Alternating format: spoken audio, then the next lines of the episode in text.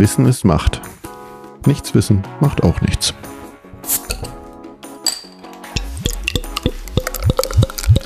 Herzlich willkommen zu einer neuen Folge von Macht FM. Hallo Rebecca. Hallo Aline. Wir wollen uns ja heute über das Thema Arbeit unterhalten, weil 1. Mai ist ja Tag der Arbeit. Genau. Obwohl der ja eigentlich frei ist. Nicht eigentlich, der ist ja frei. Der ist frei, ja, genau. Aber es ist Tag der Arbeit. Fällt auf den Samstag dieses Jahr. Ich habe gelernt, in, äh, ist ja in vielen Ländern Feiertag, äh, zum Beispiel natürlich auch in China. Wenn der da auf den Samstag oder Sonntag fällt, dann haben die montags frei. Nette Idee, ne? Mhm. Hm, Würde ich auch gut finden. Er wird ja auch schon ein bisschen länger begangen, ist ja schon, ähm, in, wie gesagt, in vielen Ländern Feiertag. Aber hatte natürlich auch mal einen Ursprung. Ich weiß nicht, ob das eigentlich überhaupt jeder so weiß. Manchmal hat man einen Feiertag und weiß gar nicht so genau, was ist denn da der Hintergrund. Und ich hatte, ähm, ich hab, musste auch mal nachgucken, ähm, ist aber Tatsache aus den USA. Die haben damals 1886 ähm, gestreikt. Da haben sich damals 11.000 Betriebe beteiligt. 400.000 Menschen sind in Streik getreten für eine Acht-Stunden-Woche. Und ähm, dann ist das da etwas, Acht Stunden Woche? äh, Entschuldigung, acht, Acht Stunden Stunden Tag. Tag, ja. Ja, danke. Acht, ja, danke. Egal, ja, es kam mir ein bisschen sehr äh, futuristisch vor, acht Stunden Tag. Stimmt, so futuristisch aber da, das war ja eigentlich schon ähm, voll gut, weil ähm, um 1900 war hier eine 60-Stunden-Woche an sechs Tagen ja auch völlig äh, die Regel. Von daher war das, glaube ich, schon eine gute Forderung, die sie damals hatten. Aber da ist es halt etwas eskaliert bei diesen Streiks. Da hat dann auch einer eine Bombe geschmissen auf dem Haymarket in, in Chicago war das. Und da sind dann natürlich auch Menschen erstens verletzt und zweitens ähm, ums Leben gekommen. Von daher ähm, ging das da so in die Geschichte ein und dann hat die zweite Internationale ähm, 89 das zum Feiertag erhoben, also ein Tag der Arbeit, dass es den gibt. Und ähm, auch zum ja, Tag der Arbeit, Labor Day, wir kennen das unter ganz vielen unterschiedlichen Sachen. Die Weimarer Republik hat das dann auch 1919 zum Feiertag erhoben. Selbst die Nationalsozialisten haben es erst behalten, haben dann natürlich gleich erstmal die Gewerkschaften gleichgeschaltet, also die haben sich da so ein bisschen überfahren lassen. Und Gewerkschafter sein war da, glaube ich, auch nicht so eine gute Idee, wurden natürlich auch verfolgt. Und nach 46 wurde es dann wieder eingeführt. Also die Sozialdemokraten hatten sich dafür auch eh eingesetzt, dass es zum Feiertag wird und genau. Hat, wie gesagt, unterschiedliche Begriffe, will jetzt auch gar nicht so genau darauf eingehen, aber so, das war der Ursprung und er kommt aus den USA. aber klar, in Schweden, in Kenia, egal wo, in Ägypten ist das ein Feiertag und da wird der Tag der Arbeit begangen. Aber immer 1. Mai. Immer 1. Mai. Ja. Natürlich. Aber es ist eine schöne Bewegung eigentlich, ne? Oder Arbeiterkampftag, also es hat ja auch verschiedene Begriffe.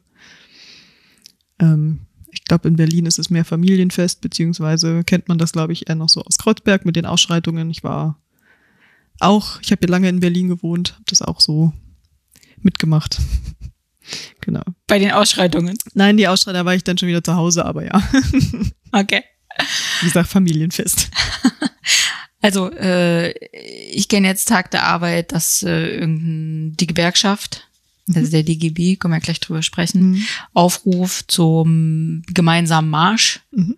um für, ja, für jeweils ein Motto, also ne, der DGB ähm, hat je, jedes Jahr ein Motto, für was man dann auf die Straße geht.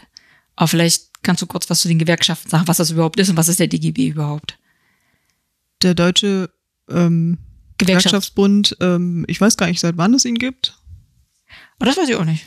Das habe ich nicht. Also der DGB ist der Deutsche Gewerkschaftsbund. Das muss man ja auch erstmal, was eigentlich für das DGB steht. Und das ist eine Dachorganisation für verschiedene Einzelgewerkschaften in Deutschland. Was man vielleicht schon mal gehört hat, ist die IG Metall oder Verdi. Ähm, dann GW. wie bitte? GW, GEW? genau. Für was steht das? Ach so, Das- äh, Gewerkschaft Erziehung Wissenschaft. Genau. Ah, Ich, ich wollte gerade sagen, für die Lehrer übersetzt, genau. ja, genau. Oder Erzieher. Ja, und es gibt im Prinzip acht Stück. Und die decken die eigentlich die Branchen- und Wirtschaftsbereiche in Deutschland so weitestgehend ab. Und in diesem DGB sind fast sechs Millionen Mitglieder. Und ein Drittel sind Frauen. Mhm. könnte man jetzt diskutieren, woran es liegt, ob vielleicht gerade viele, die in diesen Branchen arbeiten, wie wo denn die IG Metall oder Bergbau und Chemie, das sind halt natürlich schon noch männerdominierende Berufe, äh, dass da vielleicht daher mehr Männer in, in der Gewerkschaft sind oder in den Gewerkschaften sind als Frauen, wobei bei den äh, für Erziehung und Wissenschaft sind ja eher schon wieder Frauen mhm. mehr drin. Die ersten Gewerkschaften sind ja schon Ende des 19. Jahrhunderts, Mitte Ende des 19. Jahrhunderts mit. Weiß, wie hießen sie, Lasal und wie hieß der andere Bibel, ne? In den Arbeiterbewegungen, du lachst. ja, aber was macht eine Gewerkschaft?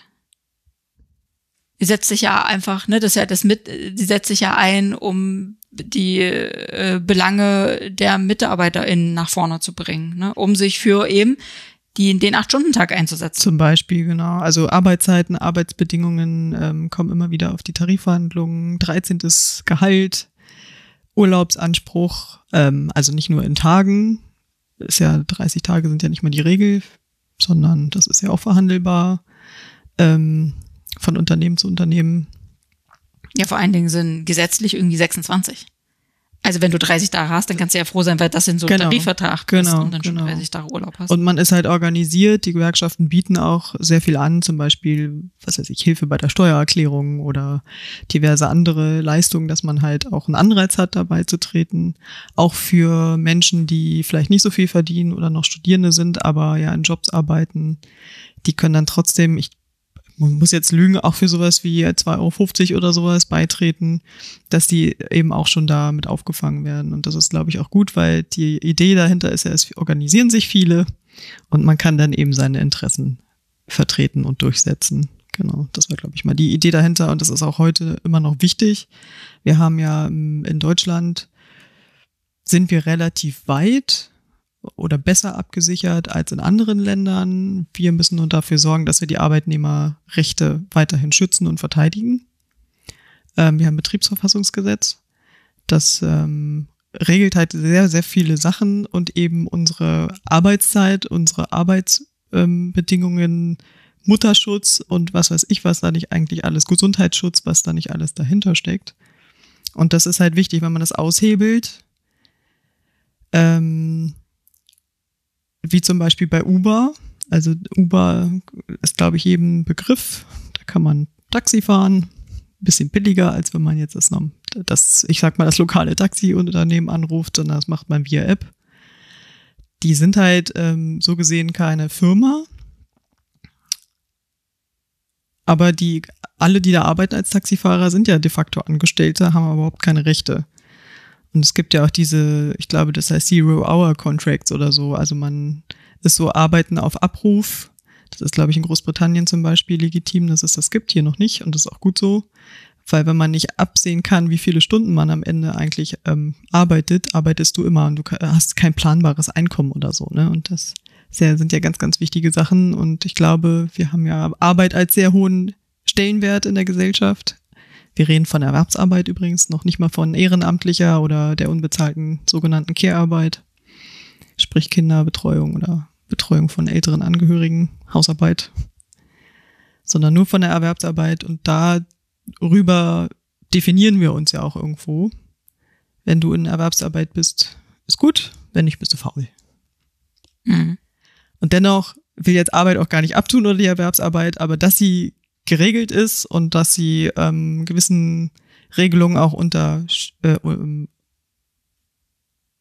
unterliegt. Unterliegt, ist eben ganz wichtig. Genau. Und dass man da nicht dran schabt und das alles irgendwie außer Kraft setzt. ja, aber wenn man, äh, wenn man sagt, man möchte jetzt die Bedingungen äh, verbessern, dann ist ja, wäre ja Streik in Mitte der Wahl. Ja. Und das organisieren ja aber auch die Gewerkschaften das organisieren die Gewerkschaften mit, genau, wenn man eine betriebliche ähm, wer die oder eine Verbi, wer die Betriebsgruppe zum Beispiel hat oder auch einen starken Betriebsrat, der dann da mitmacht, ist das ganz wichtig. Ich habe auch schon mal gestreikt. ähm, also ich habe während meiner Doktorandenzeit beziehungsweise kurz danach ähm, im Deutschen Technikmuseum gearbeitet. Da waren die Bedingungen auch mal anders. Könnt ihr euch gerne auch mal unseren Post zum äh, zur Verdi-Betriebsgruppe angucken. Da wird das nämlich nochmal ähm, geschildert. Man hat mal sechs Euro die Stunde gekriegt und durch starke Gewerkschafts- und Betriebsarbeit, Betriebsratsarbeit ähm, wurde das eben geändert. Und auch durch viele Streiks. Und ähm, ich bin dann auch irgendwann mal mitgestreikt. Da war ich noch kein Gewerkschaftsmitglied, habe das natürlich trotzdem gemacht. Hatte dann keinen Verdienst für die Stunden, konnte es mir eigentlich nicht le leisten, aber natürlich war es mir das wert. Weil man erreicht dadurch natürlich auch was. Also wir waren nicht die Einzigen, die auf die Straße gegangen sind. Da hatte Verdi grundsätzlich zum Streit aufgerufen in Berlin und deswegen waren wir da mit dabei. Aber das ist ja so ein solidarisches Ding, ne? Ja, also äh, genau. so ein, ich sag mal, ein paar Gewerkschaft Leute. ist Solidarität. Genau, weil so ein paar Leute, die in der Gewerks- Gewerkschaft sind, die, wie du gerade sagst, verzichten dann. Also ich habe das jetzt so verstanden, wenn man einen Streik kriegt, man kein Geld. Die Gewerkschaftsmitglieder kriegen Streikgeld. Ja. Das ist ein bisschen weniger, ähm, aber die kriegen ein Streikgeld, einen Mhm. Ausgleich. Und ich als Nicht-Mitglied damals habe dann nichts bekommen für die Äh, Stunde. ja, Mhm. aber äh, da setzen sich ein paar Leute ja für alle ein. Die Bedingungen, die dann gegebenenfalls verbessert werden und manchmal sind ja so dann so, wie man dann so hört, Tarifverhandlungen sechs Monate lang oder so und am Ende kommen dann ein paar Prozente raus oder es gibt eine Einmalzahlung oder was auch immer, äh, Stunden werden reduziert oder Löhne erhöht. Ähm, da profitieren dann wieder alle davon. ne? Also Ja. es ist ja schon ein sehr solidar, also es ist im Prinzip gelebte Solidarität. Ja. Wo man dann aber eigentlich sagen muss, Leute, werd wenigstens Gewerkschaftsmitglied und wenn dann doch einfach nur dann passiv. Ne, Ja. Wenn ihr sagt, ich habe vielleicht Angst, meinen Job auf aufs Spiel zu setzen, wenn ich jetzt in Streik gehe. Ja, es gab auch mm, Kolleginnen, die nicht mitgemacht haben aus den unterschiedlichsten Gründen und wenn sie sich nicht trauen. Aber wir waren da eigentlich immer stark genug, deswegen ist da so in dem Sinne auch nichts passiert. Aber ist natürlich wichtig und ähm, ein Arbeitgeber könnte natürlich verhandeln, ne? okay, du bist jetzt nicht in der Gewerkschaft, für dich betrifft das, äh, oder auf dich trifft das jetzt nicht zu, was ihr da verhandelt habt. Aber das macht keiner. Und wozu auch? Du würdest ja auch eine Unruhe stiften. Und ich finde auch, ähm, egal ob Gewerkschaftsmitglied oder nicht, wenn alle davon profitieren, ist es gut. Und ähm, weil die Solidarität unter den Kolleginnen und unter den Arbeitnehmerinnen ist das Wichtigste. Und da darf man sich überhaupt nicht auseinanderbringen lassen. Hm. Ja, also ich habe hier 2019 ähm, wurden über 1200 Betriebe bestreikt, also waren von Arbeitsniederlegungen. Das ist Mhm. ja dann äh, betroffen. Unter anderem kann ich mich hier jetzt spontan an das letzte erinnern, war, als hier die Busgesellschaft Mhm. gestreikt hat. Was ich natürlich als Eltern, also als Mutter von zwei Busfahrschülern, wie sehr, so wie man so schön sagt, äh, fand ich es jetzt nicht so toll, weil die Kinder sind nicht in die Schule gekommen, beziehungsweise nicht nach Hause, weil der Bus nicht gefahren ist. Ist natürlich gerade von der Corona-Pandemie gebeutelten Eltern, die dann auch noch ihre Kinder fahren müssen, natürlich schlecht. Auf der anderen Seite wären dann auch Menschen außerhalb dieser Branche ja aufmerksam. Sonst kriegt man es ja gar nicht mit. Ne, so sagt man, okay, was ist jetzt eigentlich da, was ist gerade das Problem bei Ja. den BusfahrerInnen? Was, was, was ist da eigentlich? Was läuft da schief? Na, es ist natürlich auch immer so, dass das natürlich auch so ist. Ja nicht nur dann der Unternehmer betroffen, also die Firma, sondern auch äh, Außenstehende, die dann ja auch noch gegebenenfalls wieder von anderen Stellen wieder Druck ausüben. Ne?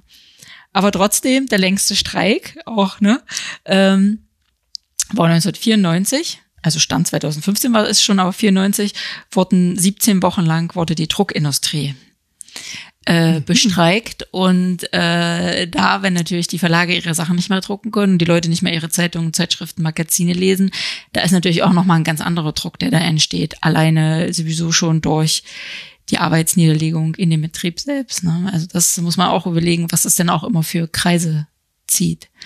Aber ganz oft sind ja die Arbeitsbedingungen im Fokus. Ja. Aber es ist auch, ich, dachte gerade, was bedeutet eigentlich Arbeiten? Es geht ja auch um sozialen Zusammenhalt und dass jeder, also wir haben eine arbeitsteilige Gesellschaft, ganz einfach. Und jeder arbeitet ja aber auch irgendwo für jeden. Also ob das nun der Anwalt ist oder, ähm, oder die Pflegerin. Trotzdem arbeitet jeder am Ende für alle und dann merkt man das ja, oh, ich kann im Bus fahren, nicht wegfliegen, also gerade Transportmittel, da merkt man es eigentlich immer am ehesten, aber für eine Druckerei klar. Ich kann das dann nicht lesen. Hm. Ja. Wenn ja die Tageszeitung gefehlt, ne? Ja. Ja. nicht nur ein Tag, sondern länger. Und 94 war ja jetzt nicht so, dass jeder sein Smartphone rausgezogen hat und das dann online lesen konnte, sondern äh, 94, ne? Ja. Da hat das Akku, äh, der Akku noch drei Monate gehalten. Weiß nicht, gab's da schon das Nokia? Keine Werbung. nee, 94. Oh. Da war ich zehn, das kann ich dir nicht sagen.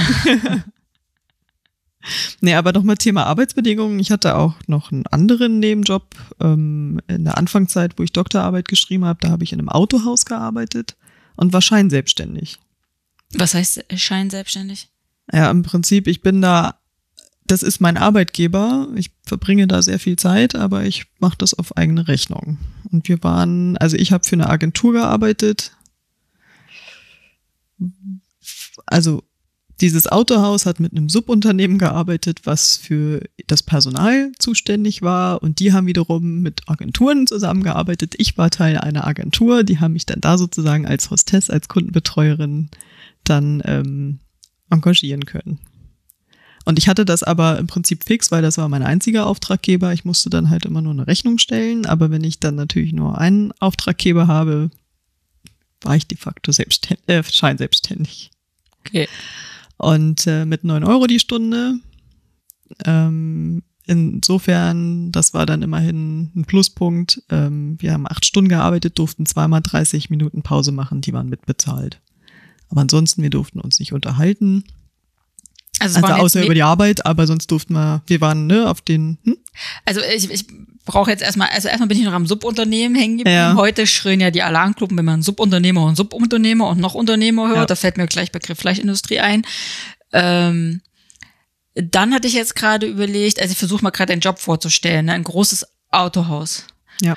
Und äh, weil wenn du sagst, du, ihr durftet euch nicht unterhalten, sind also mehrere wahrscheinlich Frauen als äh, Ja, wir hatten zwei Kollegen, alles andere waren Kolleginnen. also KundenbetreuerInnen, äh, die dann da so verteilt stehen, wenn ich dann mein dickes Auto abhole, weil sonst, welches Autohaus kann sich das sonst leisten? Genau, also im Prinzip waren wir die, die begrüßt haben. Wir mussten auch jeden begrüßen Mhm. und wir waren jetzt keine VerkäuferInnen. Wir konnten, natürlich konnten wir auch ein bisschen was zum Auto sagen. Wir konnten auch, weiß was ich, ähm, eine Batterie anschließen. Ähm, aber mehr dann auch nicht. Wir mussten dann vermitteln. Wir waren wirklich eine Servicekraft und haben dann vermittelt und geguckt, wo ist ein Verkäufer frei oder eine Verkäuferin und haben dann dahin vermittelt den Kunden. Genau. Mhm. Oder was weiß ich, da ist die Toilette und ja, da ist das Bistro und so. Na gut, wenn jetzt Genau, Fahrstuhl fahren durften wir nicht, wir durften nicht sitzen in der ganzen Zeit und ähm, wir wurden auch wirklich be beobachtet. Also ich will eigentlich sagen, es herrschte keine, kein angenehmes Arbeitsklima. Wir haben uns das natürlich irgendwie versucht, nett zu machen ähm, untereinander. Wir haben auch, sind untereinander auch gut miteinander umgegangen, auch mit dem Wachschutz zum Beispiel. Da hatte man dann wenigstens irgendwie eine Verbindung. Und das war auch unauffälliger, wenn man sich mal mit denen unterhalten hat. Man kann ja mal was Wichtiges besprechen. Aber ähm, ja, es ist schon schwierig gewesen. Und man wurde auch beobachtet. Ob nun vom Chef persönlich oder von seinen AssistentInnen. Und dann wurde man da gegebenenfalls auch mal ja, verpetzt. Oder, ne, hallo, ja, hallo, Ge wie geht's Ihnen gut? Na, dann lächeln Sie doch mal. ja, du warst schmückendes Beiwerk, Ja. ne? Das soll halt, sollte halt einfach noch den Service verbessern und äh, bitte nichts anderes, ne? So. Und ich glaube, es war jetzt noch nicht mal der allerschlechteste Job. Wie gesagt, wir hatten ja schon Uber angeführt oder ähm, jetzt komme ich gerade auf den Namen nicht. Eat Deliveroo, äh, von Deliveroo ist das, aber Lieferantinnen, die Essen liefern dann. Ähm, oder ist das Uber Eats? Egal. Auf jeden Fall, heute ist alles über App. Ähm, wie, wie sieht eigentlich die, die künftige Arbeits- oder die künftige Arbeitswelt aus? Können wir uns da auch mal drüber unterhalten. Du bist selbstständig. Du, also in echt. Nee, nee, wow, Also gut, du bist, ja. Ich bin angestellt. ja. bin tatsächlich, ich habe tatsächlich einen sozialversicherungspflichtigen Job. Hm. Und mein Mann ist der Einzelunternehmer, also selbstständig. Kann ich mal kurz was trinken? Aber ich bin jetzt, also Prost, ja, genau. Äh, du trinkst heute Lüneburger Lokalbier, Lünebräu, ne? Ja, genau. Hat sich auch jemand selbstständig gemacht. ja, Einer guten Marke. ja. Ähm, also ich habe ja Ausbildung gemacht, habe ein bisschen gearbeitet. Und da hatte ich ja einen sozialversicherungspflichtigen Job. Und dann äh, war ich lange im Prinzip äh, über Selbstständigkeit oder über die Selbstständigkeit von meinem Mann ohne Minijob, irgendwann doch Minijob wegen der Versicherung. Ähm, irgendwie immer Minijobberin, also geringfügig beschäftigt. Das ist eigentlich Minijob, ist ja nur so das Umgangssprachliche. Und wenn man dann so immer diesen Rentennachweis kriegt, dann kommen einen schon die Tränen, ne? Ich habe immer noch keinen bekommen. Was muss ich dafür tun? Weil ja eigentlich kommt der regelmäßig. Hm. Steht dann so, ne, wenn du so und so, wenn du weiter in diesen Dingen einzahlst, dann wirst du das irgendwann erreichen. Und noch bin ich ja Anfang 40 und noch habe ich die Chance, das ein bisschen aufzupeppen. Und dann haben wir abgewogen, äh, ne, weil es ist im Prinzip ist es ja bei uns rechte Tasche, linke Tasche. Aber ich habe jetzt, ich bin tatsächlich jetzt angestellt und habe einen sozialversicherungspflichtigen Job, um tatsächlich auch einen Rentenanspruch irgendwann zu haben, um auch die Jahre voll zu kriegen. So gemacht. Hm. Und aber eigentlich ist es ja scheiße. Ja, trennen dürft ihr euch nicht. Jo. Also über meinen Mann will ich auch nicht nachdenken. Als Einzelunternehmer, der muss sich ja im Prinzip alleine äh, vorsorgen. Entweder zahlt es dann, keine Ahnung, nein, das ist falsches Thema. Auf was ich hinaus möchte, ist, ähm, ich habe dann ja wenigstens einen sozialversicherungspflichtigen Job. Die meisten Frauen in meinem Alter mit Anfang 40 haben A, einen Teilzeitjob, weil dann ja meistens ganz oft so ist, dass die Kinder wieder in der Phase sind, wo sie nicht mehr ganztags Rundumbetreuung brauchen und es ist ja leider durchaus noch klassisch so, dass die Frauen sich um die Kinderbetreuung kümmern, dass dann viele dann wieder Zeit haben, um in ihren Beruf zurückzukehren. Ja, aber wenn du natürlich irgendwie im schlimmsten Fall zehn Jahre raus bist, weil du zwei Kinder hast oder mehr, äh, ist natürlich schwierig wieder anzuknüpfen. Und deshalb ist gerade so im um die 40 bis 55 die Teilzeit äh, Jobs bei Frauen unendlich hoch. Weil finde da eine Vollzeitstelle. Mhm. Oder es sind Berufe, wo einfach die Arbeitsbedingungen sind. Können wir eigentlich froh sein, dass wir mittlerweile ja den Mindestlohn haben. Weil du sagst vorhin sechs Euro pro Stunde, dachte ich, schon eine Weile her wahrscheinlich. Ja, aber auch gar nicht so richtig lange. Ja, mhm. Aber, ne, also gerade so diese Dinge. Und dann werden halt auch viele dann mit Minijob abgespeist, ne? Oder dann in, mit fiesen Arbeitszeiten. Ja. Und dann. Und da waren auch viele Kolleginnen selbstständig, zum Teil Künstlerinnen, die dann halt auch noch ein Standbein haben wollten, ne? Mhm. Ja.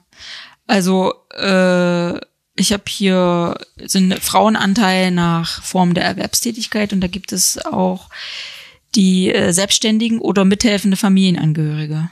Ne? Und das sind immerhin vier Millionen in Deutschland. Und wir haben was, äh, wie viel Erwerbstätige? Äh, 44 Millionen. Alle zusammen Männer und Frauen 2021. Und davon sind 33 Millionen sozialversicherungspflichtig Beschäftigte. Aber sind irgendwie 11 Millionen, die sich mit Minijobs durchschlagen müssen und wahrscheinlich nicht nur ein, sondern auch noch den zweiten, weil das ist auch so, häufig sind auch Frauen, die, noch wenn sie noch einen Nebenjob haben, sind meistens Frauen, die dann den Nebenjob haben, sind dann gar nicht die Männer. Mhm.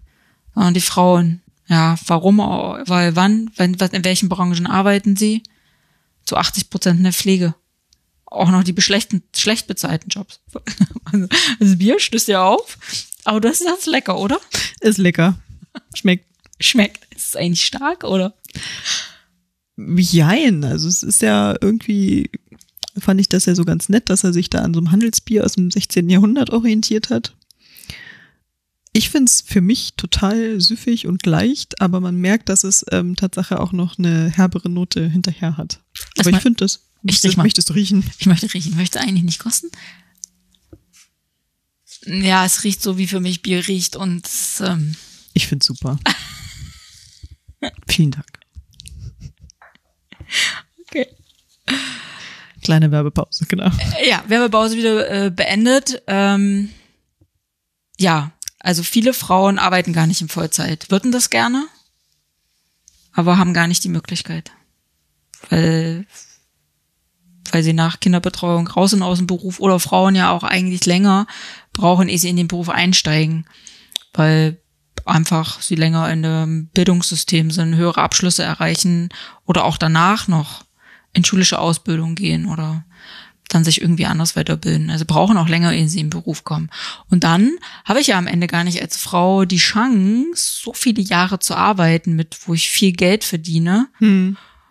Und ich glaube, das ist auch ganz ein Problem jetzt gerade Frauen, die so älter sind als 50, ähm, die dann merken, Mist, ich habe ja gar nicht so viel Geld. Vor allen Dingen, wenn sie vielleicht noch für einen, von ihrem Mann, also wenn es irgendwie die Ehe auseinandergeht und dann eben diese Sicherheit, die man, in Anführungsstrichen Sicherheit, die man vielleicht noch aus äh, vergangene Generationen hatte und sagt, Moment, der Mann ist ja Verdiener.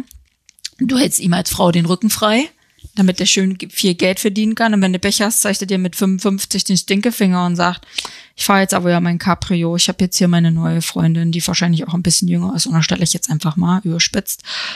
Und du guckst in eine Röhre, kriegst keinen Job mehr, weil du Jahrzehnte aus deinem Job raus bist, vielleicht auch nie wirklich drin gearbeitet hast, weil dann gleich das erste Kind kam, hast jahrelang deinem Mann den Rücken frei gehalten und wirst dann einfach so getreten von der Gesellschaft. Das ist einfach so, ne? Das ist einfach kacke. Oder du hast dich jahrelang bucklig gearbeitet als in der Dienstleistungsbranche als Friseurin, Kosmetikerin oder was auch immer. Ja, über Rente müssen wir uns, glaube ich, ja. noch ein anderes Mal unterhalten. Ja. Und dann kannst du eigentlich nicht mal sterben, weil es zu wenig ist. Ja. Am Ende. Ja. Und kannst eigentlich auch nicht die, dein letztes Lebensdrittel, sag ich mal, weil 65, meine Frauen werden heute im Schnitt 86 Jahre alt und das, das wird ja immer mehr.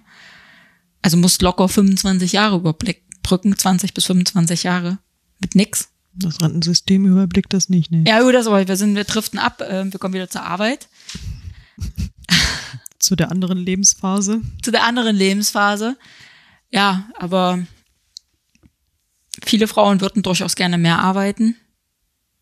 Nicht, nicht zu viel, wenn ist die Belastung zu hoch. Ich wollte gerade sagen, ja, also ich habe eine Vollzeitstelle, finde ich auch gut. Von wegen wirtschaftliche Unabhängigkeit, ist mir ganz, ganz wichtig. Ähm, finde aber auch ganz wichtig, dass wir uns trotzdem weiter darüber unterhalten, was bedeutet das eigentlich? Ähm, was bedeutet Arbeit? Was habe ich davon eigentlich? Habe ich jetzt davon eben den Verdienst, den monetären? Habe ich Selbstverwirklichung oder geht es nicht eigentlich auch noch um mehr Sachen?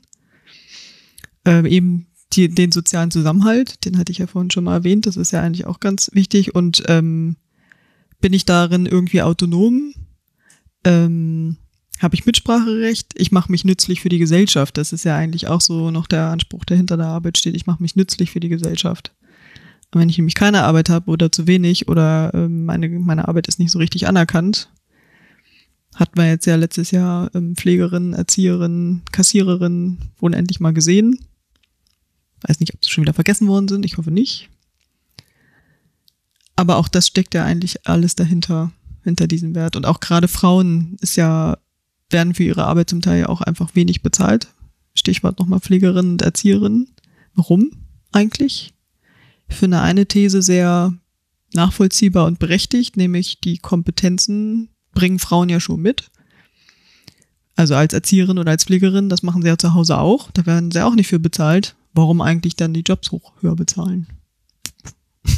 Können sie doch. Brauchen sie sich ja nicht hochqualifizieren für. Finde ich nicht uninteressant, diese These. Ich hätte jetzt eher eine andere These, dass man im Prinzip als Unternehmen versucht man von der anderen Seite zu betrachten. Als Unternehmer, wenn ich eine Pflegeeinrichtung ähm, leite, habe ich also meine einzige Einnahmequelle der die Bezahlung der die zu Pflegenden. Ähm, noch ist die Generation da, die viel zahlen kann. Ne, die mhm. geht ja auch irgendwann. Ähm, aber ich möchte ja auch Gewinn erwirtschaften. Also ne, ich unterstelle jetzt einem Unternehmertum das Gewinn zu erwirtschaften. Keiner arbeitet ja, also viele arbeiten ja nicht solidarisch. Wir reden ja nicht von einer Genossenschaft oder so, wo man sagt, wir arbeiten so, dass wir alle glücklich sind. Aber gibt's ja auch mittlerweile genug Beispiele, die das machen. Fällt mir so ein Getränkelieferant ein, die äh, ihre, wo alle das Gleiche verdienen, egal ob äh, in der Produktion oder in der Verwaltung oder der Chef. Und sie entscheiden halt zusammen. Ne? Sie gucken, was kann ich tun, was kann ich nicht tun. Und äh, da ist es, ich jetzt, um wieder zu dem Pflegeheim zurückzukommen, ne? Die Frau oder die, die Pfleger sind auf der Suche nach einem Job. Ja, und sie brauchen einen Job. weil sie brauchen das Geld für die finanzielle Sicherheit. Und da würde ich sagen, die meisten arbeiten erstmal für sich, weil sie nämlich erstmal für sich die Sicherheit brauchen, dass sie auch ihre Wohnung bezahlen können, dass sie ihr Essen bezahlen können, dass sie gegebenenfalls ihren Kindern überhaupt irgendwas bieten können. Ich meine jetzt nicht Riesenluxus, sondern einfach das, wo man sagt, das möchte ich meinen Kindern einfach geben. Ähm, da ist noch gar nicht die Solidarität für die Gesellschaft da. Und dann nimmst du den noch nicht, den Job. Und der, der, der, die andere Variante wäre, du gehst zum Amt. Mhm. Und den Schritt zu machen, den, dem, ich glaube, es ist schwierig Der ist für viele. vor allem. Ja, genau. Also Bezüge, Genau. Stigmatisiert. staatliche, genau, Bezüge zu erhalten, ist ja wirklich ein großes Tabu. Eigentlich müsste man das auch enttabuisieren. Ja. Ganz wichtig. Wobei wir dann, Auch vielleicht einfach, um sich mal umzuorientieren oder Ja. aus Ja. welchen Gründen auch immer. ja, wobei wir dann ja schon wieder echt beim Grundeinkommen sind. Ja. Wobei Folge zwei Grundeinkommen, könnt ihr euch gerne dazu anhören, weil dann wäre der Druck raus. Und dann könnte Frau auch sagen, nee, den Job zu diesen Bedingungen, nein. Ich möchte das gerne machen, ich möchte mich gerne um bedürftige Personen kümmern, wie auch immer. Weil viele haben ja wirklich Spaß an ihren Jobs, aber nicht zu diesen Bedingungen. Ich putze zum Beispiel auch gerne. Ich ja, nicht. du nicht, aber so, ja. Aber ich denke auch, eine Putzfrau putzt manchmal gerne. Aber viele machen es einfach, weil ihnen nichts anderes übrig bleibt. So, das ist auch kacke. Kann auch nicht jeder gut Was? putzen. Muss man können. Ja. Gut, aber das ist ja bei vielen Jobs so, ne? Also, Ja. äh, du musst ja äh, dich interessieren und dann, man kann aber Dinge auch einfach lernen, ne? Aber trotzdem, ich meine, wir reden ja auch immer von der Zukunft der Arbeit. Wie wird die mal aussehen mit künstlicher Intelligenz und Digitalisierung? Da werden Jobs wegfallen, die werden mit Sicherheit auch weg, wegfallen. Vielleicht kommen neue hinzu. Und da müssen wir jetzt als Gesellschaft einfach die Debatten führen, denke ich. Wie wollen wir uns organisieren? Wo fließt das Kapital hin? Ist der Arbeitnehmer eben noch wichtig oder nicht? Uber macht es ja eben in, ich mache zu viel Werbung eigentlich jetzt gerade für die, ne? Aber äh, als Negativbeispiel, ganz, ganz wichtig, ähm, wo Arbeit eben nur noch auf Abruf ist. Und ähm, da ist gerade eine ganz interessante Reportage auf Arte, doch nochmal Werbung, Arbeit auf Abruf eben. Und ähm, wie funktioniert das eigentlich, wenn man sich die, also digitale Jobs sozusagen macht? Das machen ja relativ viele. Die machen das sozusagen ähm, für sich. Gibt es ganz, ganz viele Plattformen, wo man an Umfragen teilnehmen kann und Geld dafür bekommt und ähm, diverse Aufträge. Dann kriegen die mal für den einen Auftrag 10 Cent und wenn sie auf 20 Dollar am Tag kommen, dann ist das schon viel.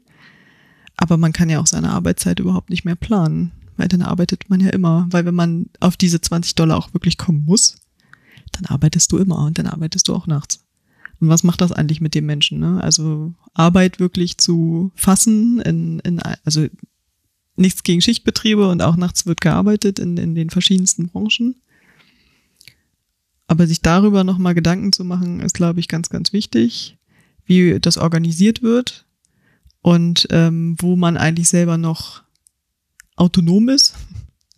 Also ähm, die Autonomie, Mitspracherechte hast du ja eigentlich nur in Unternehmen und wenn du für dich selber arbeitest, das, das ist ja gar keine Form mehr. Weil du nur noch rund um die Uhr arbeitest und ähm, gar keine Rechte hast. Ja, aber es ist ja so ähnlich, wenn du jetzt sagst, äh, die Arbeit wird nach Hause verlagert Ja. ins äh, digitale Arbeiten. Also Mobiles Arbeiten. mobiles Arbeiten, genau. Bei Homeoffice wäre ja der äh, eigentlich der Arbeitgeber, Zweites Büro zu Hause, ja. genau, Musst mit dir auch Arbeitsschutz gewährleisten, genau. alles schön ergonomisch und so, super. Genau. Äh, hätten ja die meisten gar keine äh, räumliche Möglichkeit dafür. Ähm, aber auch äh, das, was du gerade beschreibst, auch wenn das ja jetzt äh, kein deutsches Szenario ist, wenn du sagst 20 Dollar, aber ich glaube auch viele Frauen haben genau dieses Problem, wenn sie sich durch, weil sie Bloggerinnen sind oder sich äh, durch Handarbeit Sachen versuchen, ein Standbein aufzubauen oder auch Dinge, die ganz oft an den sozialen Medien hängen Mhm. oder hauptsächlich der Vertrieb dann übers Internet erfolgt, dann hast du auch nie frei. Dann hast du einfach auch nie frei und du bist immer drauf angewiesen oder ja, gucke ich jetzt auf die Nachricht oder gucke ich nicht auf die Nachricht, die da ist, springe ich da an und ähm, ja, aber so Homeoffice ist im Prinzip das Gleiche, ne? du bist ja dann auf dich selbst gestellt. Wann arbeite ich? Wie kriege ich es mit der Kinderbetreuung gegebenenfalls unter einen Hut? Ist äh, schlecht vereinbar eigentlich. Und dann kommen wir dazu, brauchen wir 40 Stunden Woche? Was Ja. ist mit der 30 Stunden Woche? Was ist mit der 30-Stunden-Woche? Macht das jetzt eigentlich nicht, wer macht das? Macht das nicht Spanien im Selbstversuch? Oder irgendwo in dem südlichen, westsüdlichen Europa? War das nur eine Region? Weißt du das? Das kann ich dir nicht sagen. Also es ist ja auch gar keine neue Debatte. Ne? Sie wird halt Gott sei Dank immer noch geführt. Sie wird ja schon seit Jahren geführt. Ähm, 30-Stunden-Woche heißt oder Vier-Tage-Woche. Gibt's ja verschiedene Mo Ansätze ähm, bei als Vollzeit gesehen, bei, bei vollem Lohnausgleich. Und da gibt's die verschiedenen, verschiedensten Experimente. Schweden hat da schon mitgemacht mit verschiedenen ähm, Unternehmen. Da gibt's glaube ich, Großmolkerei. Tine macht das zum Beispiel schon seit 2007. Toyota macht das da ähm, seit 2004 und die sind sogar effektiver. Erstens haben sie zufriedenere Mitarbeiter und die sind sogar effektiver geworden. Nur Göteborg, die hatten auch ein Experiment in, einer, äh, in einem Pflegeheim. Das haben sie als gescheitert bewertet und machen es nicht weiter.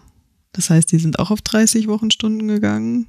Dabei rausgekommen ist, Mitarbeiter zufriedener, die älteren Menschen, die da wohnen, zufriedener und glücklicher. 17 neue Stellen geschaffen, die dann aber natürlich auch zwei Millionen Euro mehr gekostet haben. Also das Projekt ist gescheitert, weil es zu teuer ist. Also wo bemisst man halt den Wert? Ne? Mhm. Bei den zufriedenen Mitarbeitern und Menschen, die da wohnen. Und man hat noch neue Stellen geschaffen. Also man hat die Arbeit nochmal weiter verteilt, weil wir haben ja auch das Problem, dass wir die Menschen, die Arbeit haben und auch Vollzeit haben, viel zu viel arbeiten und sich totarbeiten oder ins Burnout gehen und Menschen, die arbeiten wollen, aber nicht können. Und da, für mich ist das Experiment, wenn ich mir das so durchgelesen habe, dachte ich mir so, wo ist das jetzt nochmal gescheitert? Und was wollen wir uns leisten eigentlich? Ne? Muss es immer noch nur nach Profit gehen? Aber wir haben eben auch die Beispiele, die sagen, hey, wir machen aber mehr Profit. Weil sechs Stunden am Tag reichen auch. Also ich unterstelle ja, dass äh, gerade nicht unterstelle nur, das haben ja auch durchaus äh, auch Untersuchungen erwiesen, dass gerade Frauen, die ja, ne, wissen wir, sind ja hauptsächlich in Teilzeit, wenn die dann in Teilzeit sind, dass die in ihrer Zeit, wenn sie dann statt den acht nur die vier Stunden im Büro sind, fast genauso viel schaffen wie ein vergleichbarer Mitarbeiter, sage ich jetzt mal, in den acht Stunden. Ja. Weil es nämlich nicht erst noch die halbe Stunde beim Kaffeekochen quatschen ist, dann hier noch und da noch, weil wenn man so ehrlich ist in einem Acht-Stunden-Tag, ich meine, ich habe das ja früher auch gehabt, die erste halbe Stunde ist irgendwie nicht viel passiert, da wurde erstmal ein bisschen rumgequatscht, weil sind noch nicht alle da gewesen. Dann ist die Mittagspause, wo vielleicht vorher auch noch, schon vorher schon in der Küche, dann die Mitt äh, zum Kaffee, ach, dann geht doch einer noch Kaffee kochen und äh, tüdelt da und dann bleibst du da kleben, sprichst da noch mal eine halbe Stunde.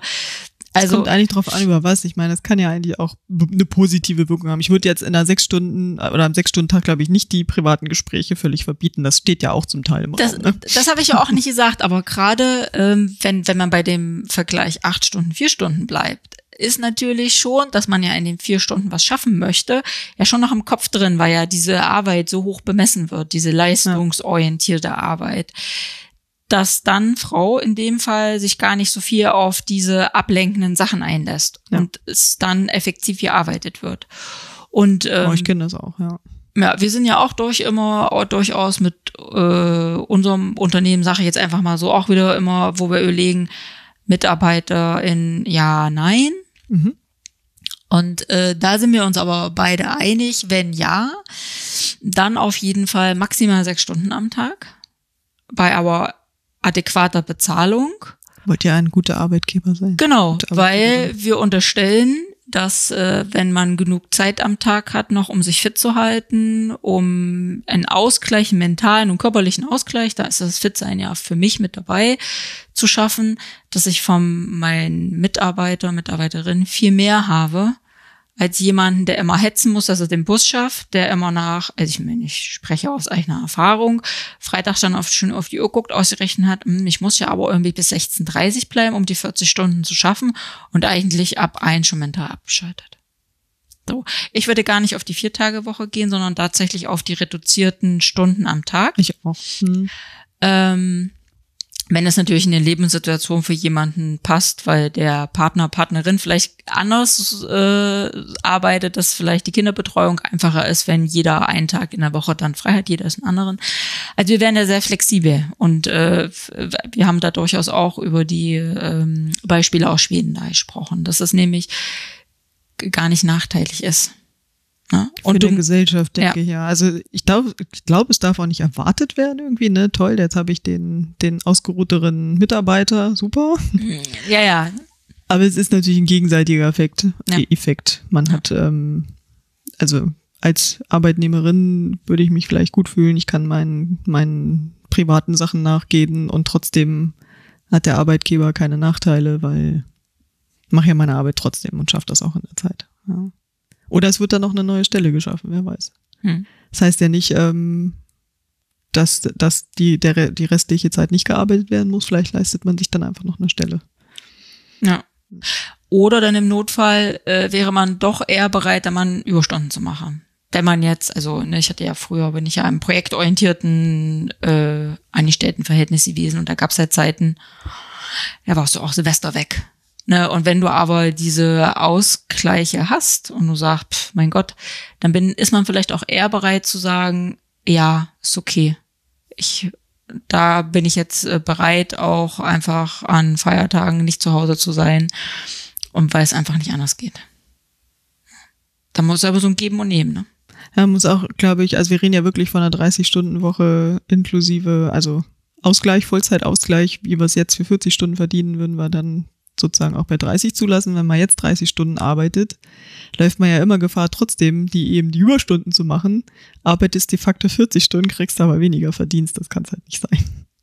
Ja, aber das habe ich auch nicht gesagt. Ne? Also du musst schon dann irgendwie den Ausgleich ja, haben. Und das ist ja, hm. sollte sowieso. Aber ich glaube, das passiert ganz vielen. Äh, ja, ja. Deswegen ist Teilzeit ja auch irgendwie so eine, kommt es eigentlich immer in die Überstunden, meiner Meinung nach. Und ähm, ja, da kannst du nur den Ausgleich nicht. Äh, froh sein, wenn du dann vorher geklärt hast, wie du deine Überstunden, ob du sie abbummelst, ob du sie ausgezahlt bekommst. Äh, oder wenn du Pech hast, in öffentlichen Dienst arbeitest, kommt irgendwann mal die Ansage, alle Überstunden über x Stunden sind weg.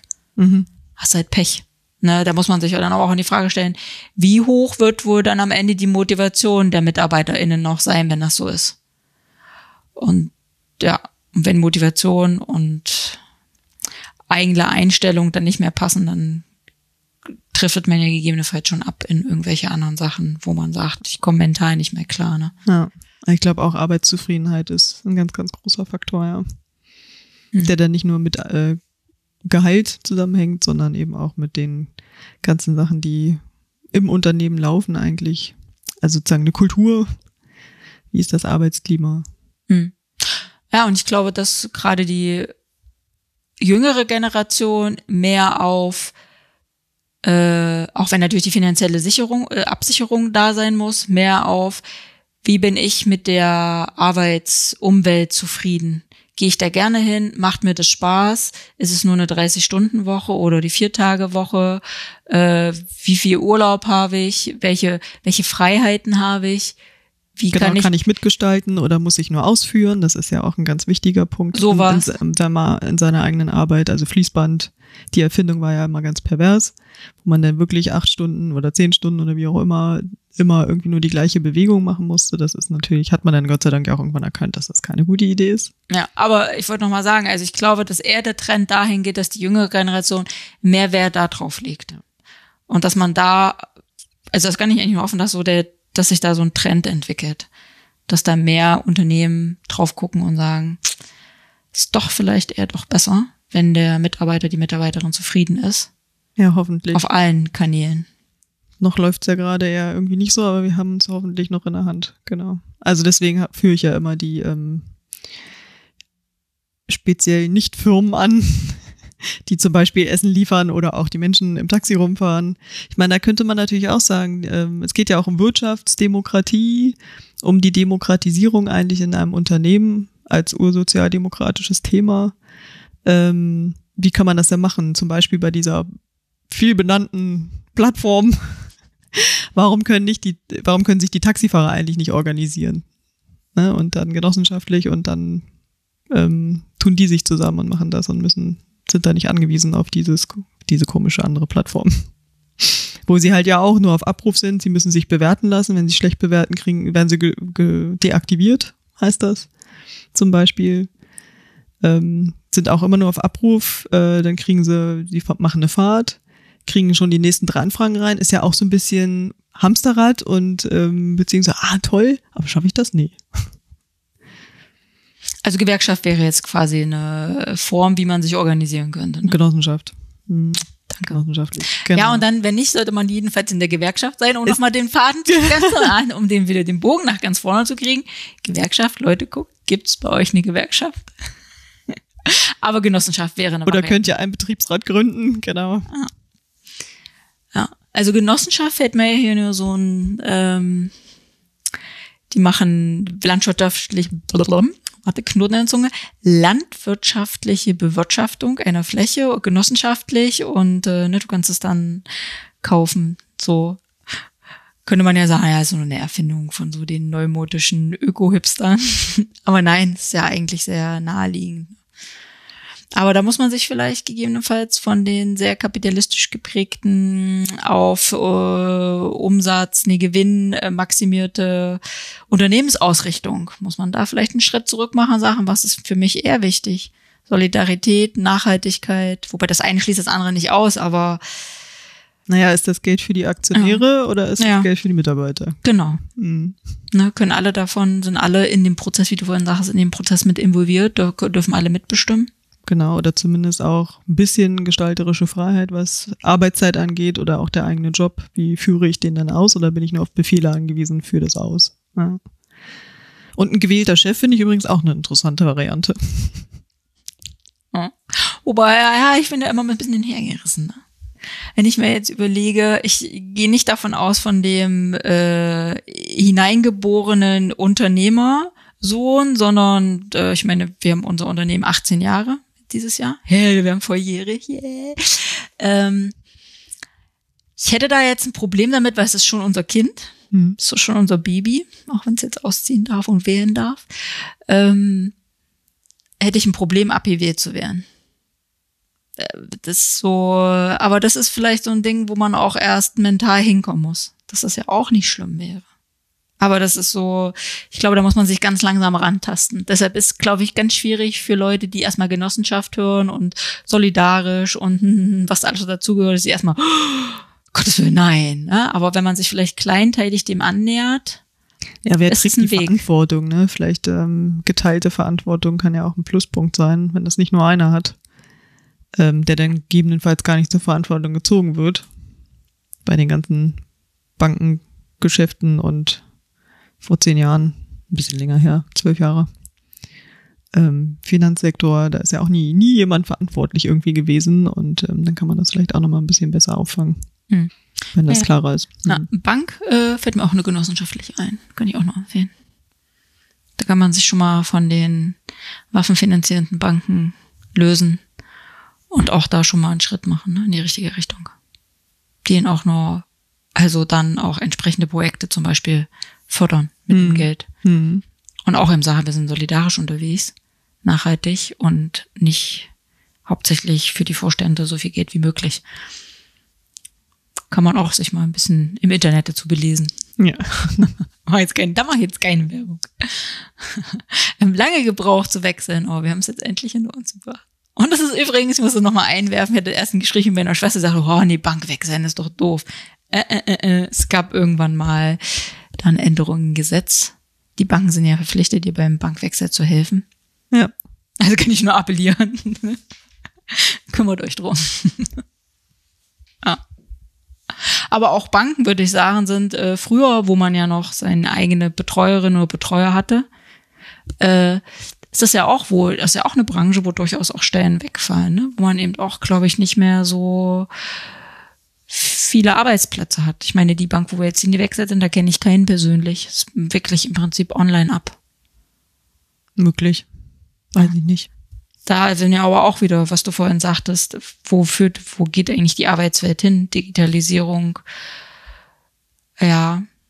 Aber irgendwann wurde auch mal die Dampfmaschine erfunden. Und auf einmal waren ganz viele Arbeitsplätze nicht mehr äh, zu besetzen in Webereien, Spinnereien, wo die ganzen Frauen auf einmal äh, übrig waren im Prinzip. Ne? Oder Eisenbahn als Transportmittel. Ja, ich glaube, schwierig ist immer auch, wenn man wirklich nur auf eine Sache in einem Unternehmen spezialisiert ist und das dann wegfällt, dann hat man, glaube ich, wirklich ein Problem. Da muss man auch nochmal gucken, wie man das auffängt. Wobei ich auch glaube, dass dieses, ich mache 40 Jahre denselben Job, klar auch nicht, also nicht vielleicht, es ist nicht mehr zeitgemäß.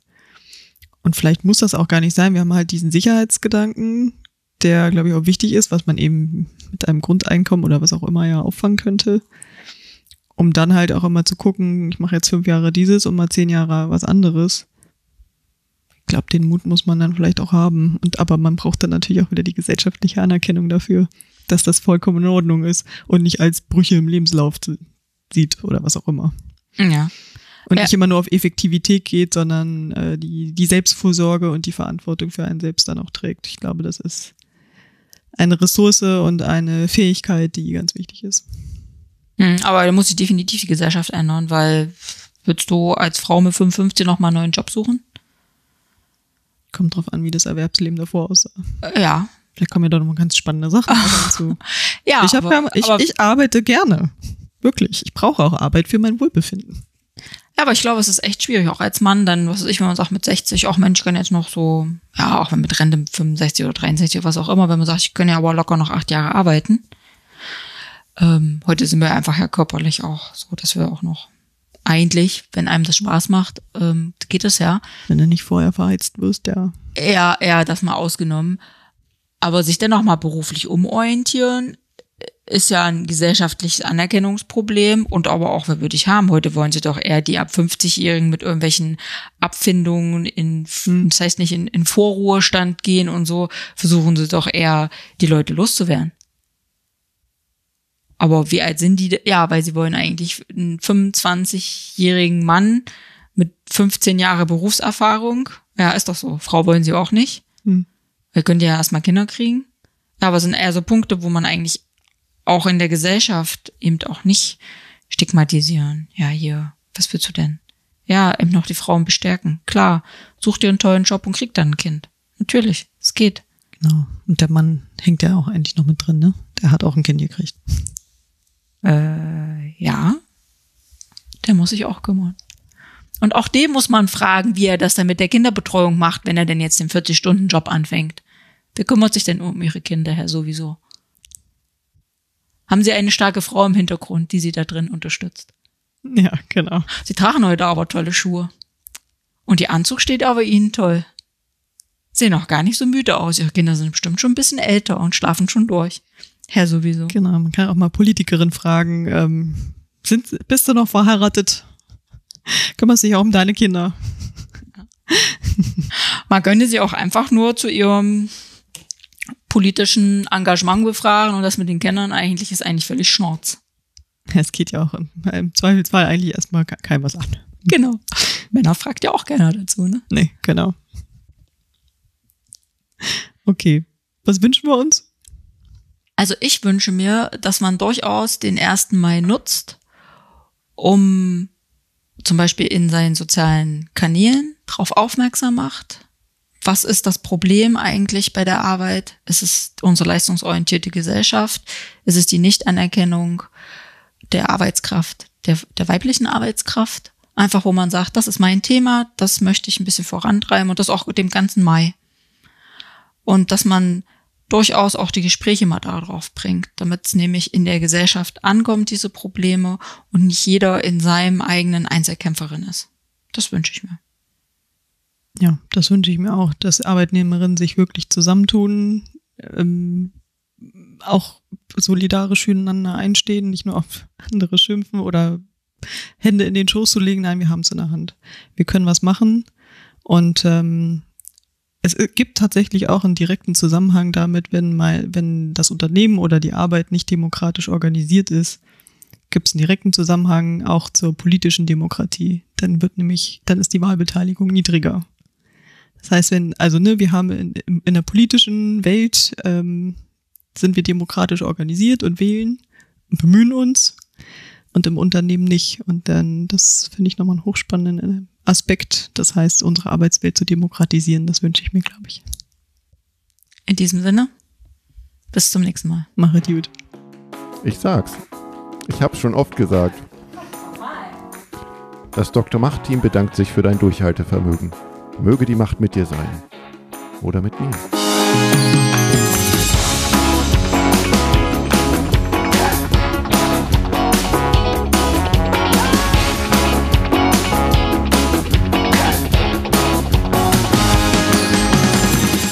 Jetzt kann ich mich hören.